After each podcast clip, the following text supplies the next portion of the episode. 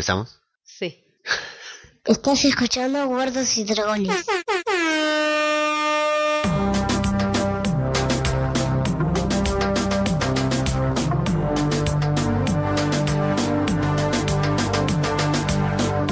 Muy bien amigos, bienvenidos a la primera entrega oficial de Guargos y Dragones, el podcast en el que vamos a hablar de Juego de Tronos y en esta ocasión hablaremos de el primer episodio de la séptima temporada titulado Roca Dragón o Dragonstorm en inglés. Un episodio que ahora bueno vamos a contar algunos detalles. Estuvo haciendo historia en la, valga la redundancia, historia de la televisión. ¿Cómo estás, Pau? Bien, muy bien. Contenta. ¿Te gustó? Sí, ¿Estabas ansiosa por el regreso? sí, sí. Tenía muchas ganas de que empezara.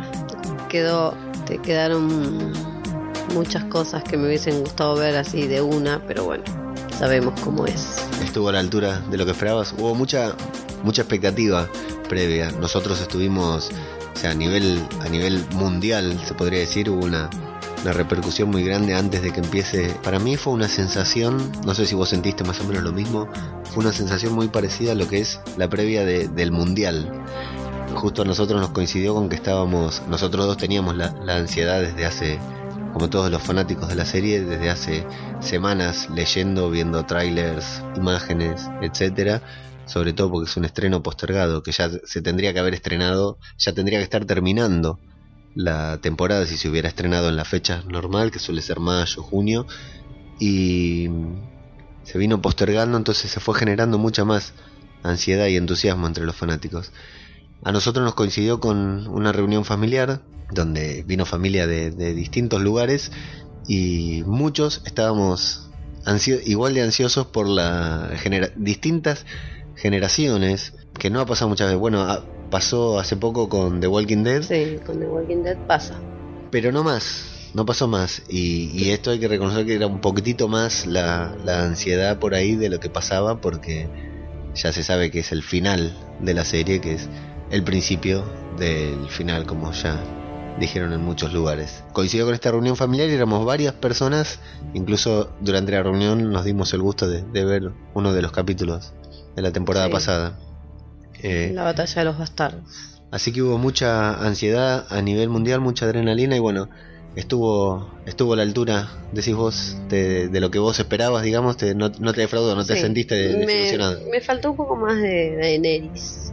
Hubo demasiado de Cersei, yo no la tolero, preferiría que estuviera muerta ya, pero obviamente se terminaría la serie. Pero hubo mucho de- del norte, que es lo que me gusta, que es lo que prefiero por sobre todas las demás casas, pero hubo poco de, de Daenerys, yo esperaba algo más. Bueno, ahora vamos a meternos, vamos escena por escena, eh, comentando lo que nos pareció y vamos viendo lo que lo que nos gustó, lo que no nos gustó, lo que esperábamos y lo que no esperábamos quizás.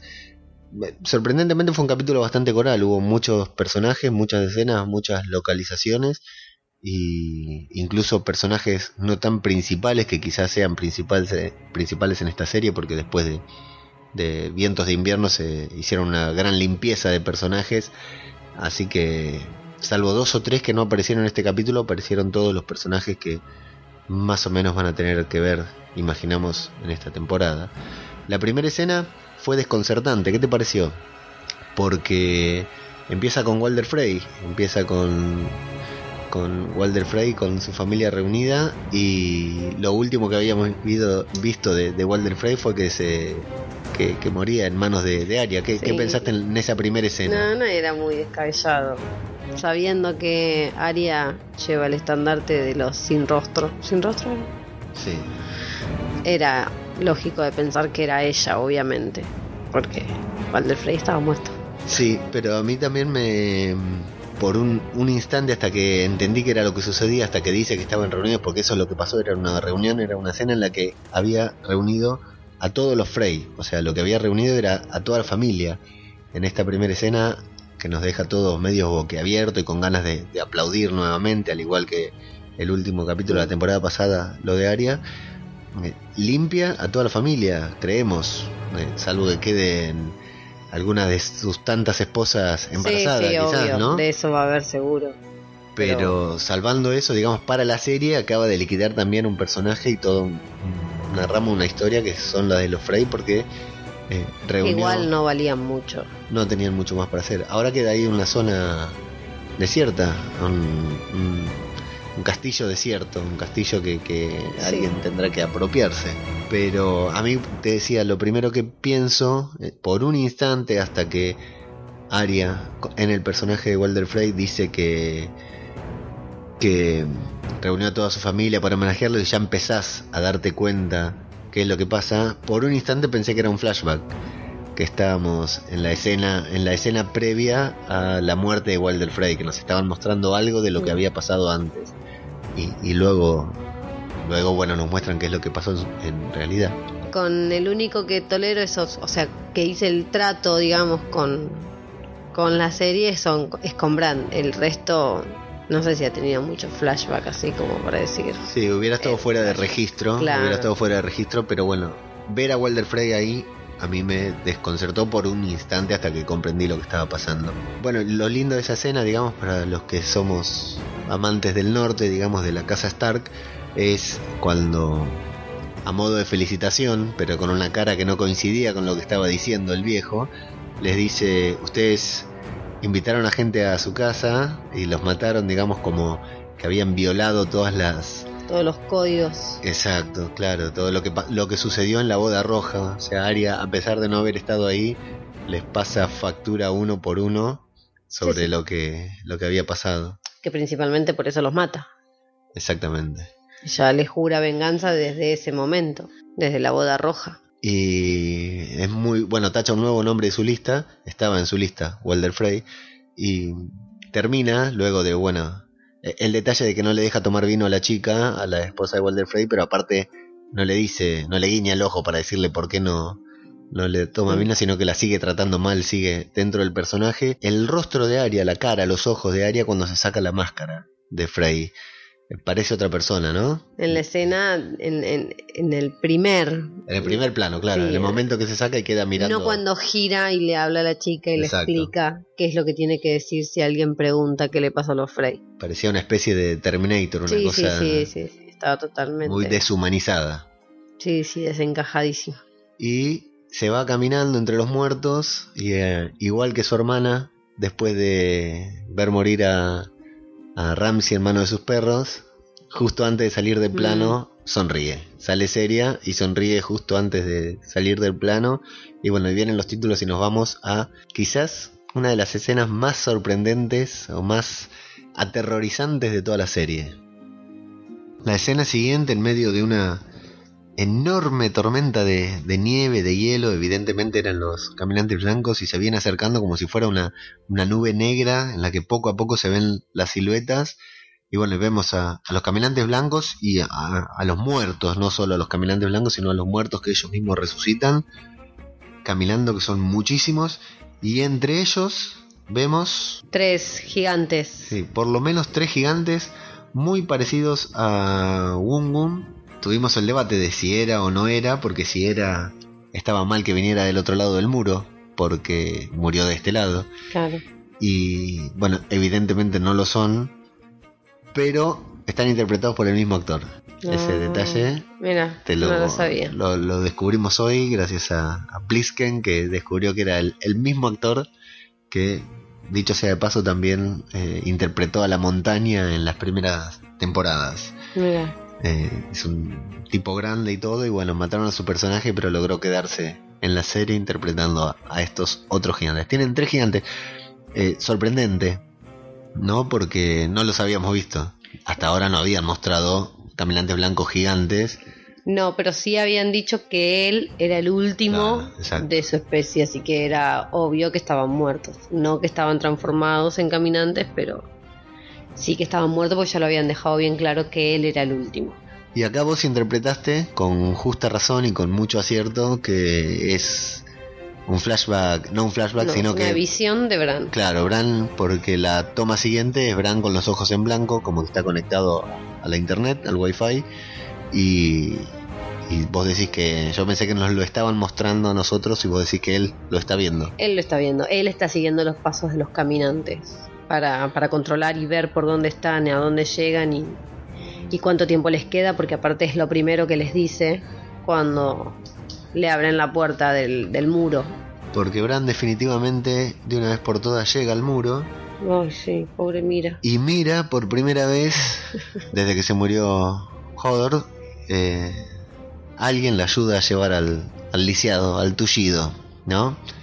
Bueno, no lo creen primero, pero no duda mucho eh, el nuevo comandante, Lord Commander de, de la Guardia de la Noche, porque Bran, bueno, no le deja mucha, mucho espacio para dudar, digamos.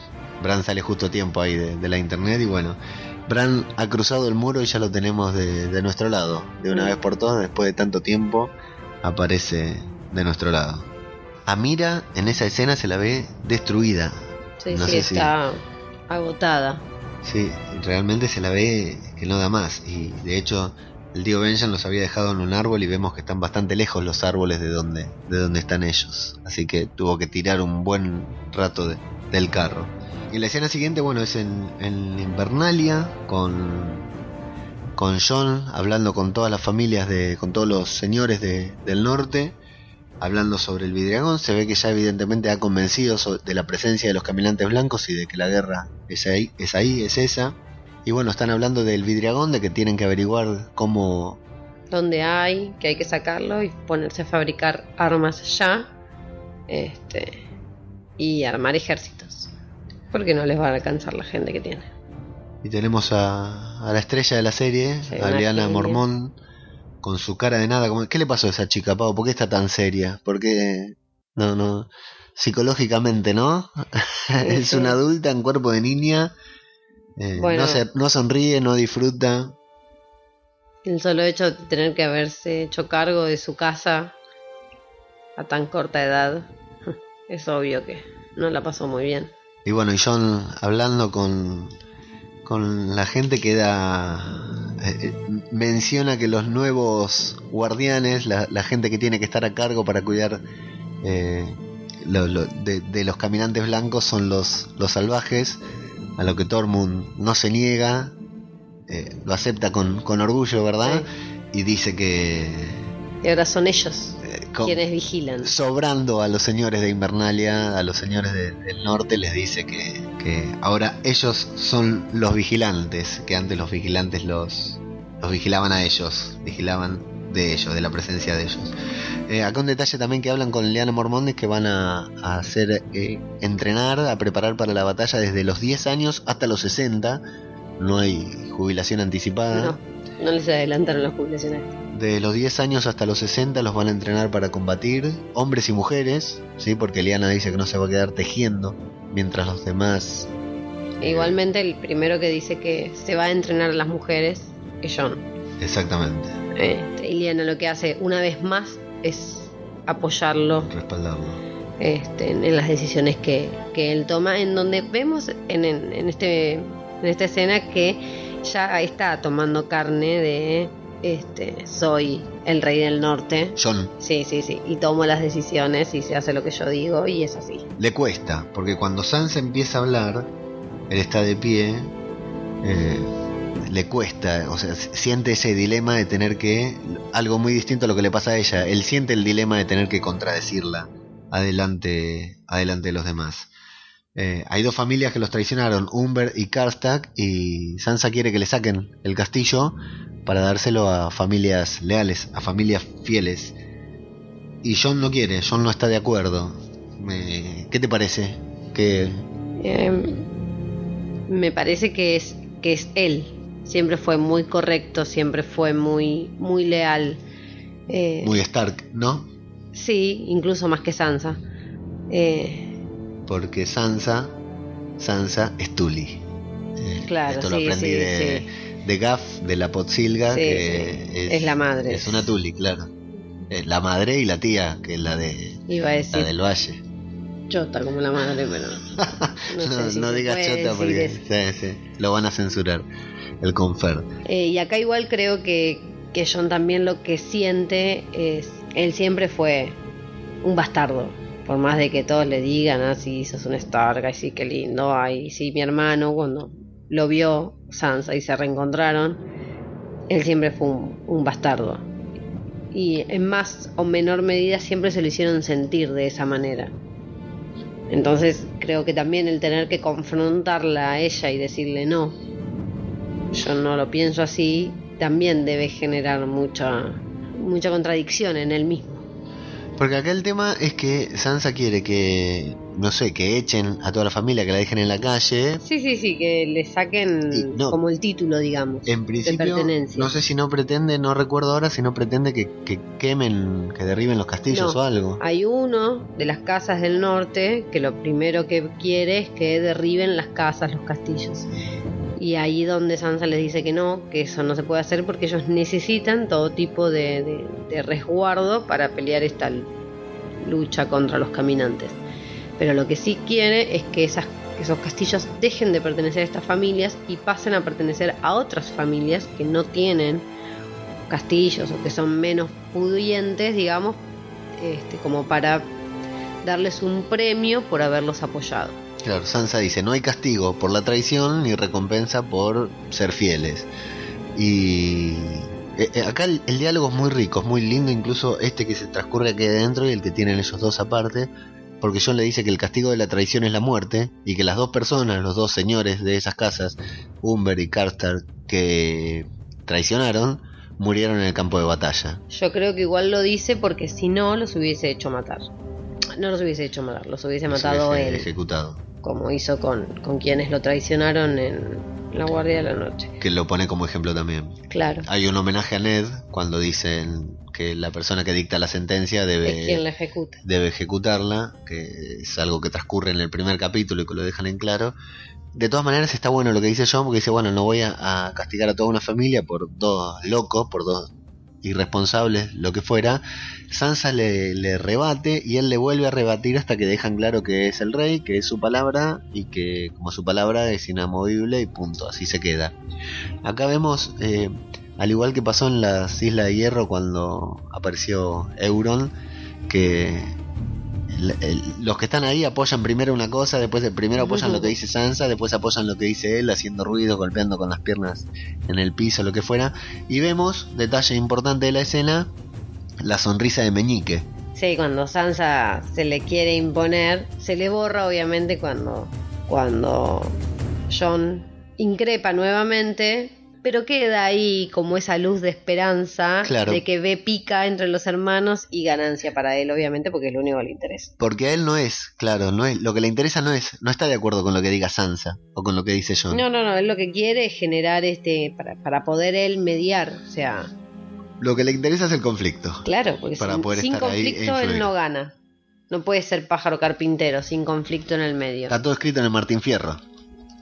¿O no? Los Sí. hermanos sean unidos, esa es la ley primera. Sí. Si no- se los devoran los de afuera. Algo así, nos falta una frase en el medio, pero bueno, después lo, lo, lo editamos. Lo que sí hay que tener en cuenta también que esas dos casas, las dos casas con supuestamente traicioneras, quedaron lideradas por niños.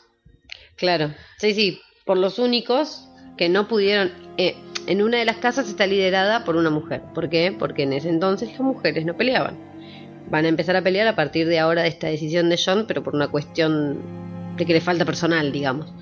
Y el otro es menor de 10 años. El otro es un chico muy chico, así como Bran cuando quedó a cargo de, de Invernalia. Y bueno, los dos juran lealtad al nuevo rey del norte. Y bueno, dice que responderán el llamado. Y el diálogo que sigue afuera entre ellos es, es muy, muy rico también porque, bueno, él le deja claro algo obvio. Porque lo que dice Sansa en el discurso, interrumpiendo su discurso, no está mal tiene cierto. Bueno, está bien, nos cambia cuando John pone su, su punto de vista. Y sobre todo a mí me cambió cuando vi que los otros dos eran chicos, ¿no es cierto?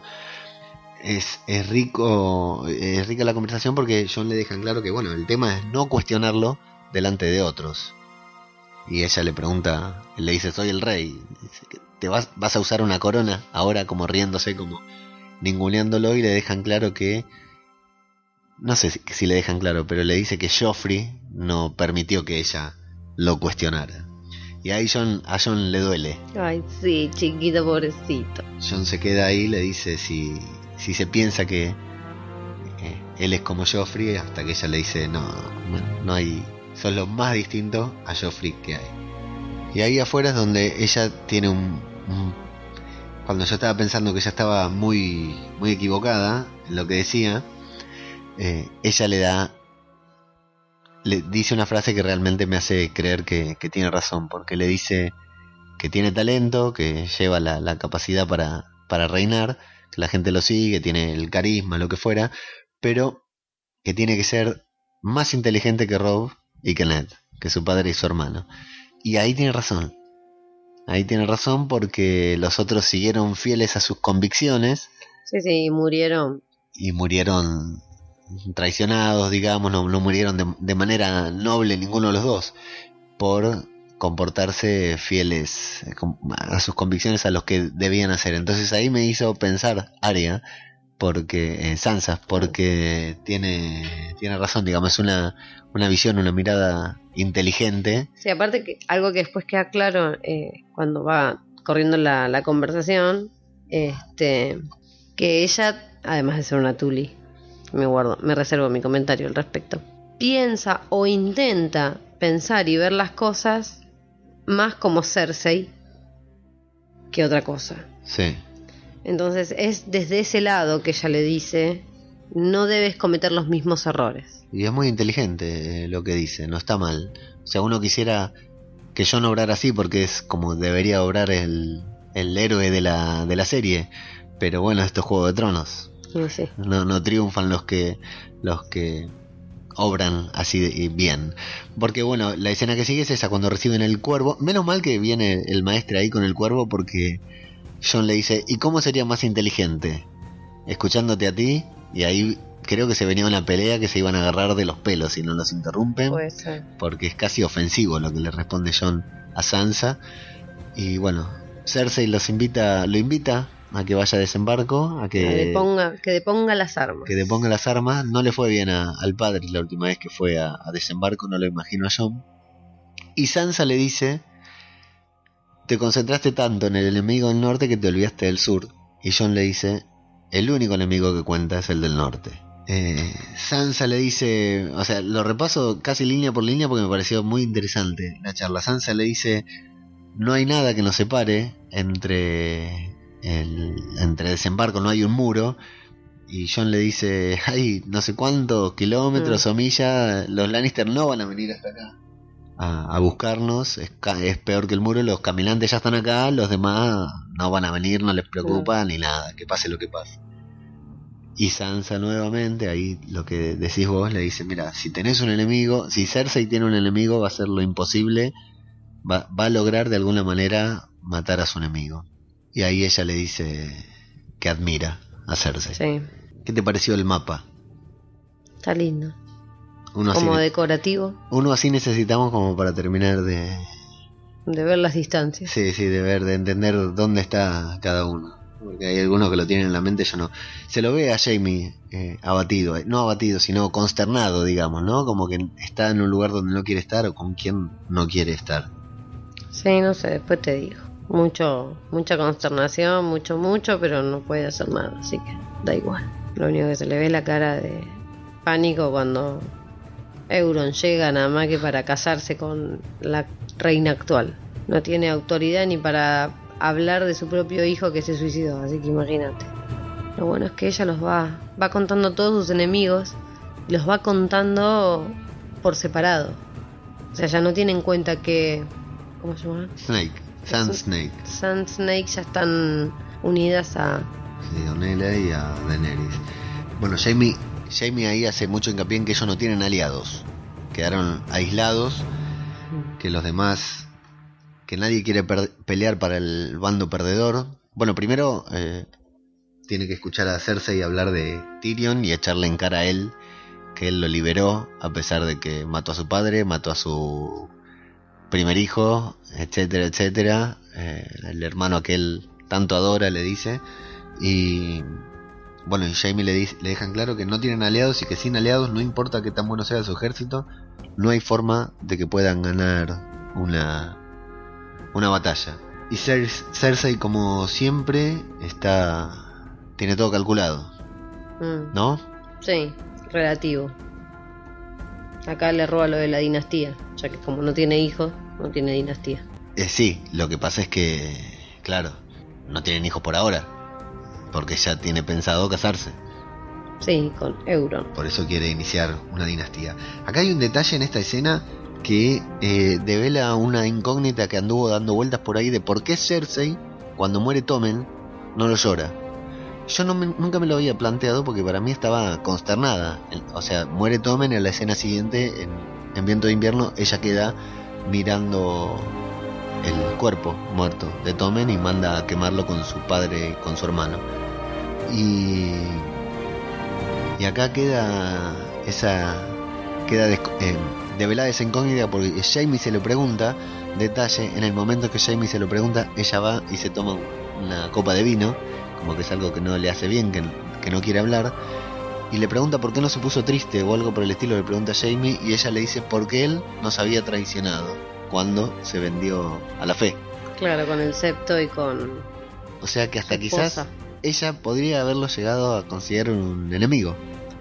En su locura es probable. No digo que planeó su muerte porque intentó protegerlo, pero ahí se devela que realmente puede no haberlo lamentado tanto porque lo lamentó antes, al, al momento en que él se vendió, al momento en que él suspendió el juicio por combate, dejándola a la libera- librada a, a la justicia de, de los dioses y, y bueno, y ahí quedó develado esto de que por qué Cersei no lloraba la muerte de- del último hijo que le quedaba.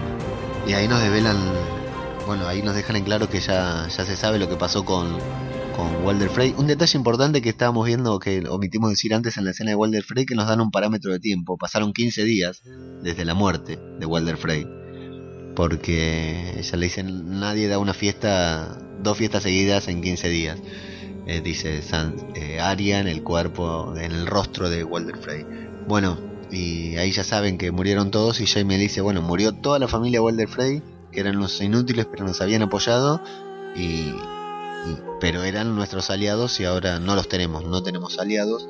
Y Cersei tenía unas bajo la manga, que era lo que muchos habían especulado o que sabían que iba a pasar por haber leído los libros, que es que eh, llega Euron Greyjoy con unos hermosos barcos construidos con no sabemos qué, será el, el infinito debate porque en una serie como esta nos detenemos a discutir en pequeñeces de dónde sacó madera Euron para construir mil barcos, porque en este episodio vuelve a destacar que tiene mil barcos y llega a desembarco del rey. Hay un pequeño debate entre Cersei y Jaime porque Jaime está en contra de que inviten a los Greyjoy y ella le dice que no está invitando a los Greyjoy sino a un Greyjoy en particular. Y Jaime ahí dice nuevamente el lema que no, no fabrican, no siembran, que solamente roban. Y Cersei, sobrando y sabiendo el efecto que iba a causar en su hermano, le dice que Euron está ahí para buscar una reina. Está en busca de una reina y Jamie se queda con una cara de... Parece una comedia, ¿no? Una comedia argentina, ¿no? Cuando se quedan solo en primer plano y tiene que hacer un rostro, una comedia de Franchella. Así que... ¿Qué te pareció la, la entrada de Euron, la presentación, el diálogo, la actuación del actor que lo interpretó? ¿Qué te pareció? Sí, me gustó, pero igual yo, la verdad eso no lo miro, no, yo trato mucho con, con el personaje, para mí no es un actor. ¿Te gustó, el. ¿Te gustó el personaje? No. De- de- o sea, más allá de que te, fue una, una... Yo te digo lo que me pasó a mí. Eh, también, ¿no? Hay un debate re grande porque dicen que Euron en los libros, por las dudas, si alguien se engancha y no escuchó nuestro episodio especial anterior, eh, ya dijimos que este es el primer episodio. Nosotros no leímos los libros, ella asegura que al- eh, algún día los va a leer. Yo no pienso leerlos, porque ya está, ya vi la serie, tengo otras cosas para leer y no leímos los libros, entonces nos limitamos a la serie y bueno, y a lo que leemos en redes sociales, en conversaciones con, con otras personas fanáticas de la serie que sí leyeron los libros. Bueno, dicen que Euron es un personaje espectacular, que está re loco, sí, que es malo, es villano, digamos que, pero que el actor, la forma en que lo presentaron en, el- en la temporada anterior y que el actor que lo interpreta que no está a la altura. sacando todo eso de lado, a mí la presentación, como si fuera la presentación del personaje, me encantó. Me gustó mucho más que en la temporada pasada, porque me pareció, o sea, si esta serie tiene un villano, podríamos decir que es Cersei. Mm. Pero Cersei es la protagonista del, de la serie, entonces nunca va a ser del todo la mala. Acá Euron fue es el villano, pero es un villano que despierta empatía, muy parecido a Ramsey, a Ramsey Bolton. Bolton es un era un villano detestable, nadie lo quiere, es un tipo que se hacía odiar, pero cuando está en la pantalla te llama, te atrapa, te provoca cosas y vos lo querés ver y lo querés seguir viendo para ver lo que pasa. A mí me pareció eso, me pareció un tipo ahí al un psicópata, un tipo loco, completamente desencajado, incluso con los ojos me parecía que, que le daba bien al, al tipo del personaje que quería ser, estaba lo amenazaban, lo increpaban del muerte, el tipo eh, respondía con un chiste, me pareció una muy buena presentación del personaje y sí, la verdad que me divirtió. No entendí del todo la vestimenta, porque estaba vestido como rockstar, estaba vestido muy siglo XX con, con campera de cuero y todo. Pero sí, sí, a mí me gustó mucho la presentación, me parece que no, no conozco a otro Euron no tengo la idea hecha de cómo es un Euron y me pareció que daba, daba muy bien y los diálogos, las conversaciones me parecieron muy, muy divertidas, muy entretenidas. Eh, todo, toda la, la actitud de Jamie ahí parado al lado de, de la reina. Sí, más de no me toquen a la mina a que otra cosa. Si se quieren unir como un con un enemigo en común, porque tienen un, un enemigo en común, digamos, que son los sus sobrinos. No, sus sobrinos traicionaron, quieren atamar- atacar desembarco del rey y él está aliándose a Cersei para enfrentarse a sus sobrinos, supuestamente. Ahí está bien porque nos ponen un pequeño contexto histórico en el que nos cuentan qué pasó en el enfrentamiento entre ellos. Euron, eh, eh, Jaime le dice a, a Euron que tuvo una muy buena estrategia y él hace una reverencia como si fuera un, un halago en serio. Él habla muy bien de Jaime como soldado, que era toda una leyenda, que era toda una leyenda y que lo vio cuando lo vio entrar cumplía todas las, las expectativas. La, la frase de Euron diciendo debería intentar matar a su hermano se siente se siente muy bien, es, es maravillosa. La, la- las caras de Jaime la verdad que está muy bien. Y está el, el debate del regalo. Le promete un regalo, le promete que vuelve, no se siente frustrado porque lo... Bueno, no, y la parte que le dice que tiene dos manos es fabulosa. Fabuloso. Eh, y la cara de Jamie nuevamente, a cada frase de Euron las caras de Jamie son impagables. No se frustra Euron porque lo rechazan, sino que dice, sabía que no iba a aceptar, porque sé que le tengo, la tengo que convencer con un regalo y no volveré hasta tener un regalo para usted. ¿Qué será el regalo, Pau? Daenerys. Eh, hay una teoría, ¿la querés saber? Dale. Del libro. Euron tiene en el libro un cuerno que supuestamente sirve Ah, yo pensé en la cabeza del dragón. para controlar a los dragones. Así que hay que ver si. La verdad que lo dejaron planteado.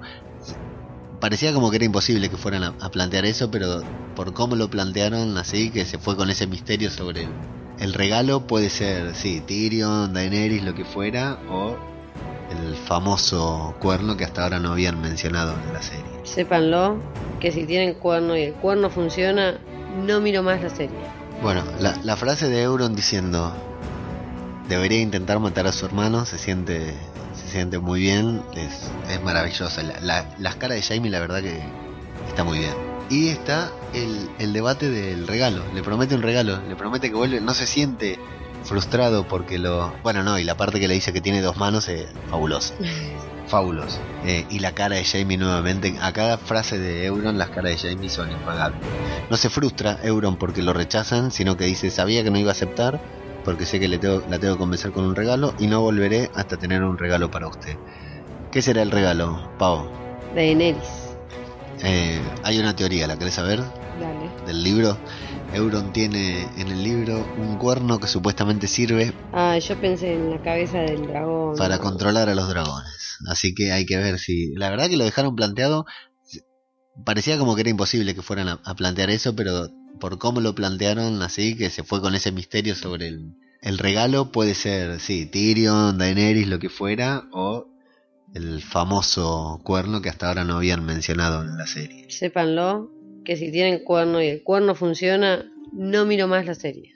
Y a continuación nos vamos a Antigua, a donde está Sam, eh, para estudiar, para recibirse de maestre, y bueno, con una, con una escena quizás la más asquerosa de toda, de toda Juego de Tronos, ¿no? Cuando Sí, no. tiene que limpiar la... Los orinales, tienen que limpiar los orinales. Sí, más que orinales son cagadales, bueno, porque están llenos de mierda. Y servir comida. Es igual que lo que tira del orinal. La gente Genial. no procesa. es bueno porque eh, a mí no suelen darme mucho asco Ah, estas no, cosas así escatológicas, pero puedo decir que la cara de Sam y la No, actuación aparte Sam, pobrecito, es me tan revolvieron inmundo, el estómago. tan delicado, tan que, que es increíble que esté haciendo eso. Y en un momento hay un momento que está sirviendo un plato de comida y hay un momento que está sirviendo un plato de comida y le da una arcada como si estuviera revolviendo la, la letrina, ¿sí? Porque la comida es exactamente igual Sí, a la caca de los maestres. Y lo único que hace es eso, limpiar, servir, acomodar libro. Y ver los libros desde, desde lejos. Es igual. es igual, es increíble. ¡Qué asco! Estamos viendo en este momento la escena y la verdad que lo que limpia y lo que sirve en los platos es exactamente igual. Muy, muy bien hecho, al igual que las arcadas de Sam, que son completamente increíbles.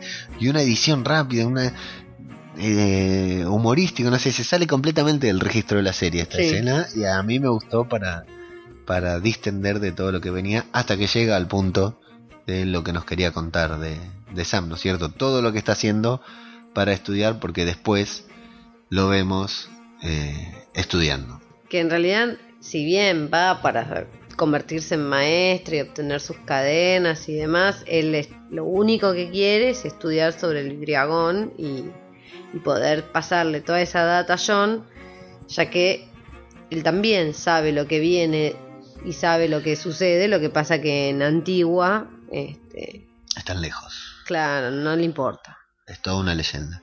Igual tiene un buen punto el maestre con el que habla Sam. Sí, sí, como que siempre es el fin del mundo y en realidad nunca lo es. Es como acá en Argentina. ¿no? Claro, sí. Sí.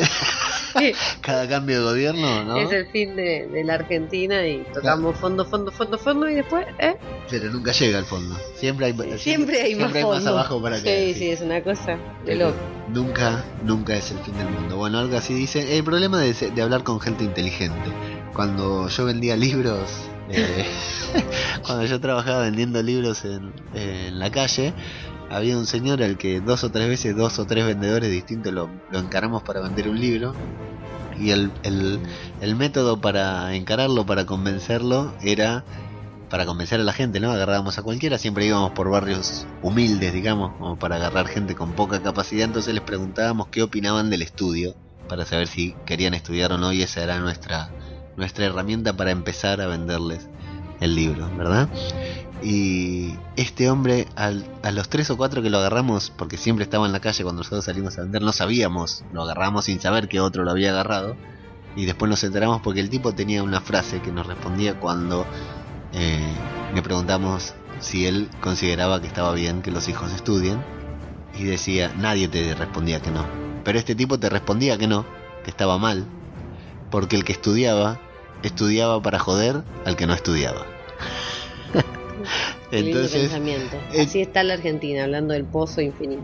esta era la, eh, este es el problema de la gente que estudia y que se cree inteligente, ¿no? Como este maestre que le dice a Sam, ah, muy lindo, usted lo vio, peleó contra los caminantes blancos y todo, pero eh, este, siempre que fue el fin del mundo, nunca lo fue. O sea, nosotros estamos acá para documentar que no fue el fin del mundo.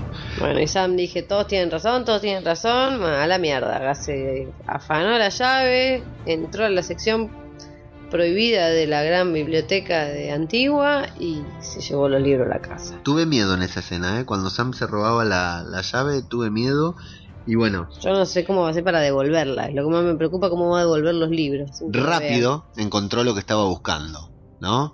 O rápido para nosotros, porque no sabemos cuántos libros leyó, cuánto tuvo que leer. Eh, ella le deja bien en claro que, que, no durmió, que tiene que dormir, y él dice, bueno, los caminantes blancos no duermen, hasta que encuentra que Roca Dragón, Dragonstone, tiene montañas de vidriagón, si yo no interpreté mal, no entendí mal. Eh, sí, como unas minas. como si fueran minas, claro, debajo de la tierra.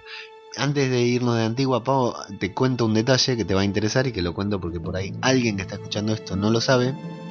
El actor que interpreta al maestre, con el que Sam está estudiando, que están, bueno, otra escena escatológica, ¿no? Que están sacando el hígado de, del, maestro borracho. Del maestro borracho, los placeres pasajeros.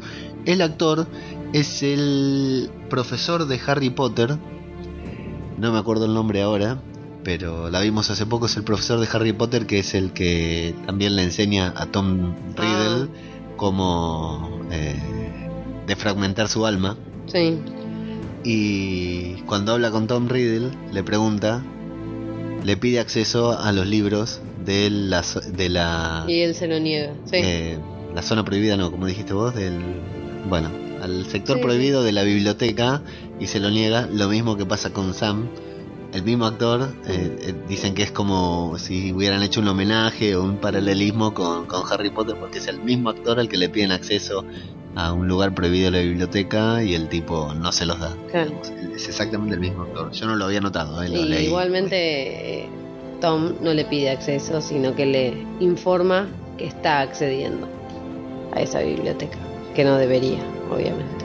Y otra cosa de Antigua es que se encuentra con, bueno, sí, en realidad sí porque lo muestran, se le ve la cara de, de perfil, queda claro que sí, sí Llora Mormón. Ya lo habíamos sospechado en el tráiler.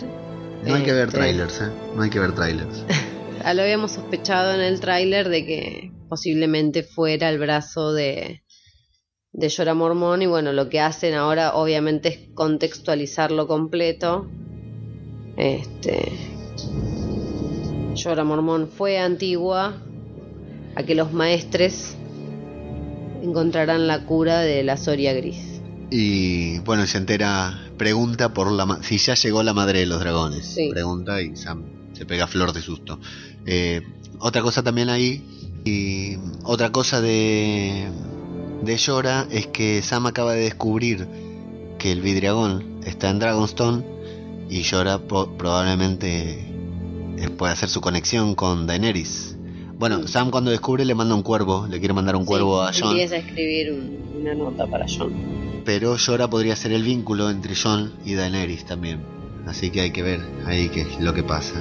En una pequeña charla que hay entre Sansa y Brienne, nos dejan en claro que bueno, Meñique, que, necesitan el ejército todavía de Meñique, y que Sansa dice que sabe exactamente qué es, qué es lo que quiere Meñique, justamente. Sí, como que da a entender como que está fuera de su manipulación, algo que no creo que le dure mucho. Sí, igual eh, ahí ponen un toque como que Sansa está un paso adelante, ¿viste? Que le dice... Sí, sí, por eso, por eso, como que está fuera de, su juego de pajarito carpintero, pero bueno, no sé. Lo calla la boca antes de que él hable y le dice... No, no hace falta que lo diga, seguramente era algo ingenioso. Y ahí nos vamos a una de las escenas más crípticas quizás, que menos nos dejan en claro qué es lo que pasa. Bueno, aparece el gordito Ed Sheeran cantando como no podía ser de otra manera. ¿Sabés quién es Ed Sheeran? ¿Lo, escuchaste? Bueno, él canta esta canción.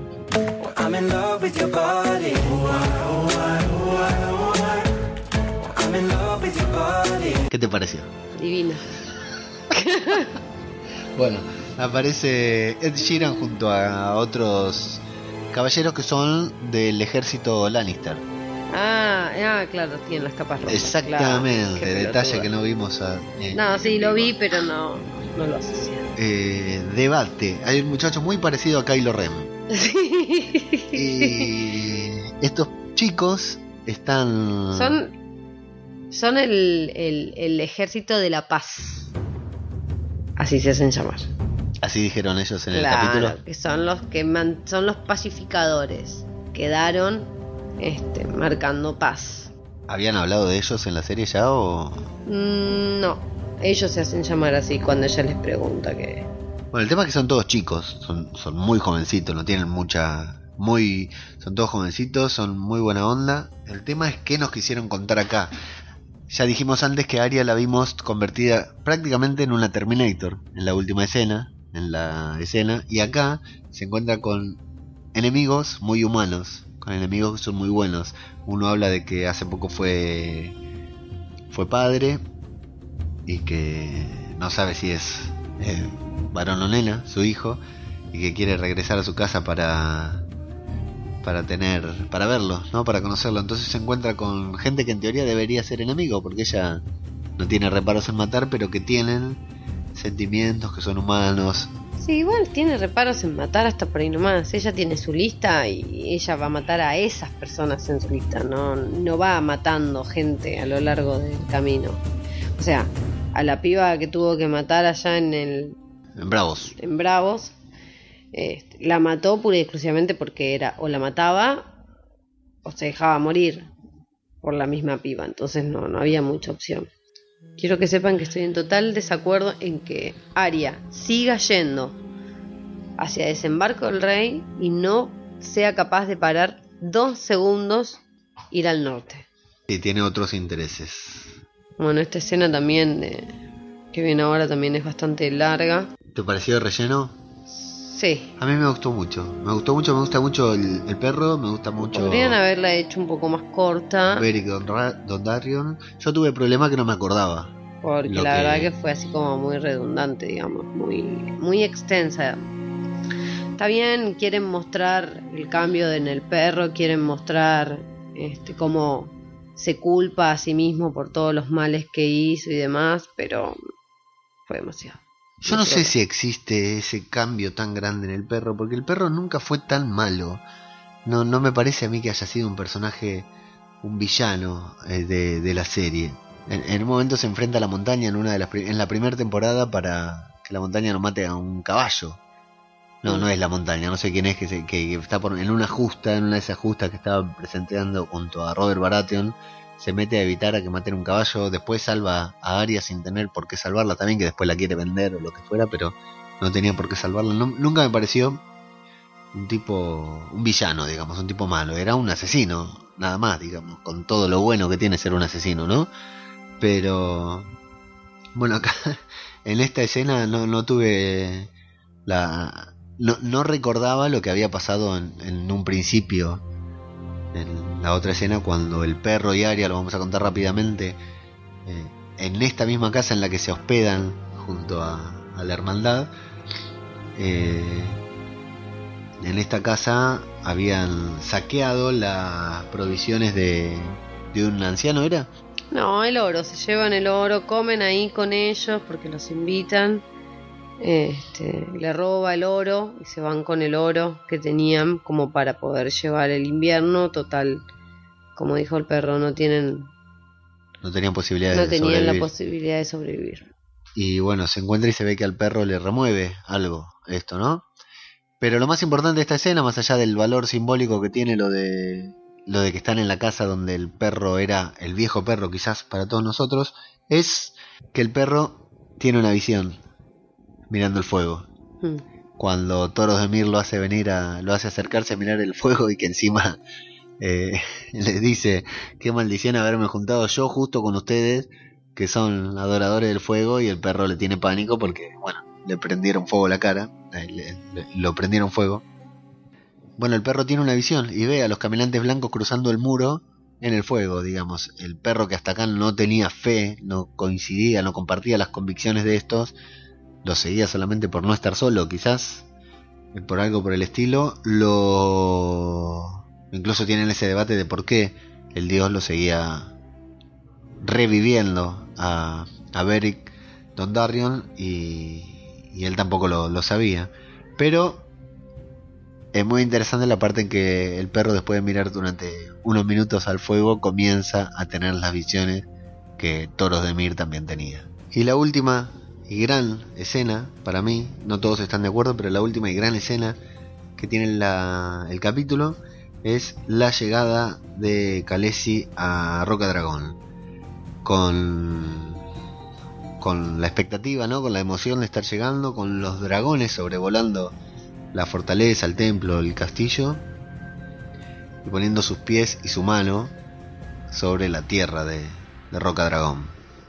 Mención especial para las botas, ¿no? de Mm, Calesi sí. en esta la pilcha. Alto viaje se mandó en el barco en- con unos tacos de aquello. pero las botas espectaculares. Bueno, la emoción, se abren las puertas, vemos un poco más. Yo no me acordaba que acá era donde donde Stannis tenía su, su, base. De hecho, siempre la mostraban de noche, siempre eran planos chicos. Lo único que más o menos habíamos visto era la mesa donde Mm. plantean las, las estrategias. Y, Pavo, te cuento un detalle. ¿Viste cuando entra eh, Daenerys en esa, en esa habitación y toca, pasa la mano sobre la mesa Mm, esa que está llena de polvo y todo? Bueno, sobre esa mesa Stannis tuvo sexo con Melisandre. Así que podría haber pasado la mano tranquilamente. De hecho, hay un meme muy divertido que después te voy a mostrar que le dice que, ¿qué es esa mancha pegajosa en la mesa? Le pregunta Daenerys a su gente.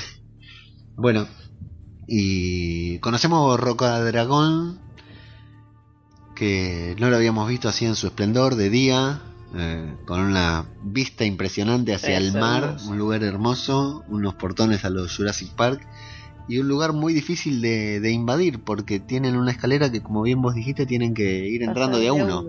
Sí, sí, sí, sí, con romper la escalera también quedarían aislados, digamos, si le están haciendo un... Sí, igual creería que debe tener alguna otra entrada o algún otro. Pero sí, sí, es imponente por demás. Y bueno, y como última escena, lo que vemos es una escena larga también, pero no aburrida porque la vamos descubriendo, vamos descubriendo Roca Dragón junto a ella.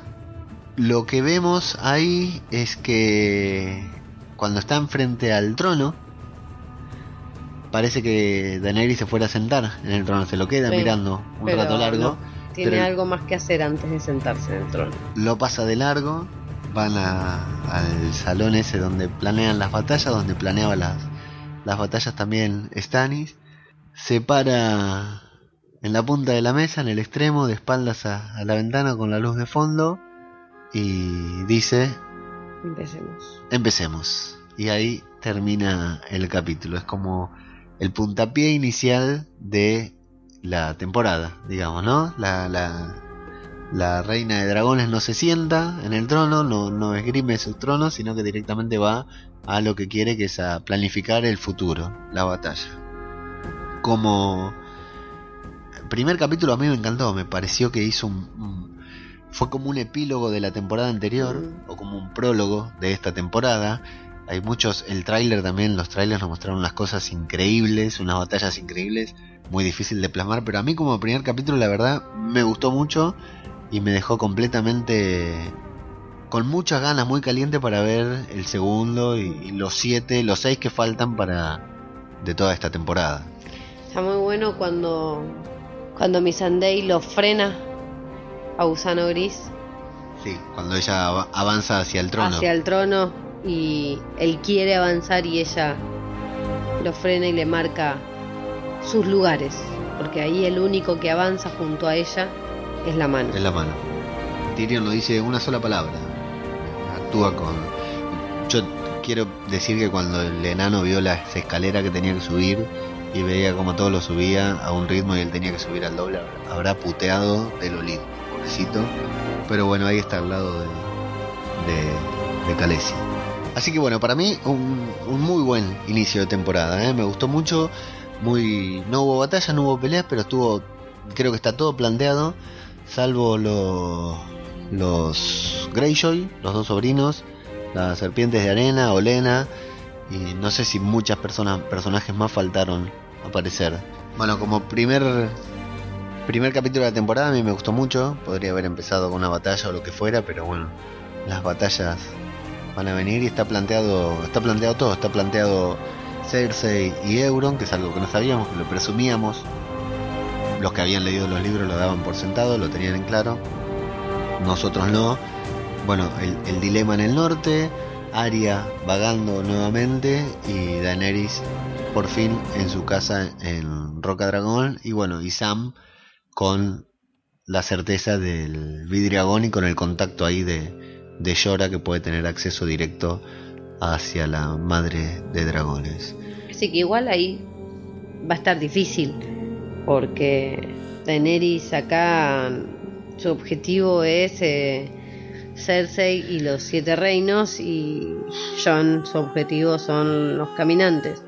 Entonces va a estar medio como Sam, en, como, como Sam en Antigua, intentando convencer y demostrarle a los demás que realmente la batalla que importa es la que se da en el norte y no que después habrá tiempo para pelear por el trono de los siete reinos. Sí, hay que ver también eso porque es un, un debate eterno casi que todos dicen, bueno, esta temporada va a ser el Juego de Tronos y la última la próxima temporada va a ser contra los caminantes blancos. Hay que ver realmente qué es lo que nos quieren contar, cómo es la historia. Recordemos que acá ya no hay libros, no hay nada. Mm. Son los guionistas eh, con Martin que les va diciendo al oído lo que tienen que hacer más o menos.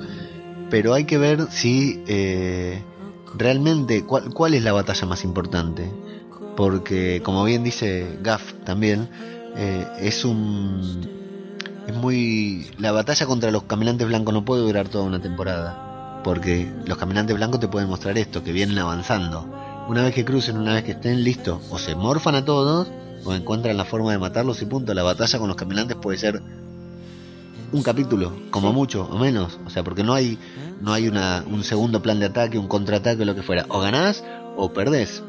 Entonces por ahí no es que la batalla contra los caminantes blancos es lo último, porque tampoco esto, si bien se llama Canción de Hielo y Fuego, es eh, el Juego de Tronos, digamos, quizás lo más importante es después de los caminantes blancos, realmente la, batalla que sigue por, el trono de desembarco del rey, de, de Westeros o lo que fuera. Hay que ver, todavía no sabemos, está esa incertidumbre de qué es lo que ellos nos quieren contar a nosotros pero están todas las piezas sobre la mesa y Khaleesi ya está empezando a, preparar la invasión y Euron está en camino a buscar el regalo de para hacerse y para contraer matrimonio. Yo lo que quiero ver es a Jon cuando vaya a ver a Daenerys, porque en algún momento va a ir, porque le tiene que pedir el vidriagón. Va a ir, te lo confirmo, ¿eh? hay imágenes. Y se vuelva con su dragón blanco haciendo juego con su hermoso lobo blanco. Porque viste que los dragones, si ella, si bien tiene tres, a ella pura y exclusivamente le responde uno solo, Drogon. Sí. Los otros dos no le responden a ella, sino que le responden a Drogon. Entonces, tranquilamente el dragón blanco puede responderle a Jon No quedar flechado ahí con él y volverse al norte con el dragón. Bueno, tiraste una teoría, ¿eh? Sí, demasiado loca, pero... Tiraste una teoría que puede cumplirse o no. Pero bueno, ahí tendría un, buen arma John contra los caminantes blancos. Así que bueno, esto más o menos fue lo que... Todo lo que nos dejó, con más tiempo podríamos sacarle un poco más de jugo todavía, pero bueno, ya lo vimos dos veces el, el capítulo como para verlo y revisionarlo. El primer momento de mucha ansiedad de mucha emoción. Como siempre se pasó volando, fueron 59 minutos que se pasaron volando. No parece un episodio de una hora, no parece una serie que no tenga comerciales entre medio. Se pasa volando a pesar de que no hubo batallas ni nada. Y bueno, y el, el, reconocimiento general es que el, capítulo a nosotros nos gustó mucho, lo disfrutamos y bueno, digo bastante para hablar y para teorizar de todo lo que va a pasar a lo largo de, la temporada. Y ahora, bueno, es tiempo de análisis, de sobreanálisis, tiempo de, de podcast. Así que, bueno, en primer lugar, agradecemos a todos los que escucharon el primer episodio eh, improvisado de Guargos y Dragones cuando hicimos, analizamos el primer tráiler. Habíamos quedado en analizar el segundo, no tuvimos tiempo de sentarnos frente a la computadora y ahora nos costó muchísimo volver a sentarnos para hacer esto, pero bueno, lo queríamos hacer. Y bueno, y los mini episodios, los mini capítulos que hicimos con el resumen de los personajes de las temporadas pasadas. Así que le agradecemos a todos por, por haber escuchado, por darle like, compartir y comentar, que siempre suma, siempre es interesante. Así que Nobleza Obliga, vamos a aprovechar para recomendar a algunos. Son infinitos. He descubierto en la última semana una bocha de podcasts sobre Juego de Tronos, así que vamos a a recomendar algunos y a los otros, a los que siguen, los recomendaremos en el, en el podcast que viene, de la semana que viene. Eh, tenemos, bueno, por supuesto, Misión de Audaces, La Posada de la Encrucijada, El Oso y la Doncella, tres podcasts de España que están buenísimos sobre Juego de Tronos. Las chicas de las UNES que hacen el Juego de Tronadas. Y bueno, en Argentina tenemos el Hodor, Hodor, Hodor que la rompe, que ahora sacaron su spoiler alert en HBO a continuación de, del episodio. Al día siguiente del episodio sale spoiler alert con Manchero y Fío, que la verdad la rompen.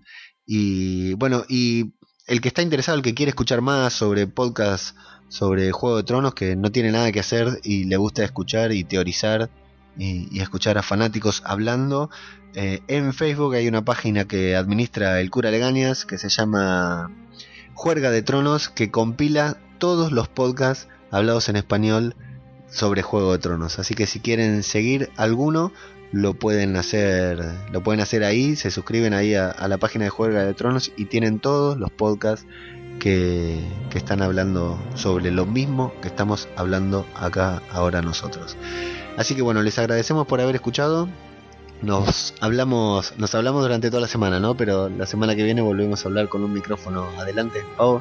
Sí, con el nuevo capítulo. Si Dios quiere, vemos el capítulo el domingo en vivo y en directo porque contratamos a HBO hace 15 días para este Pura y momento. exclusivamente Y no estamos para nada arrepentidos, ¿verdad? No, no. Aparte se ve de 10. importa. Sí, sí.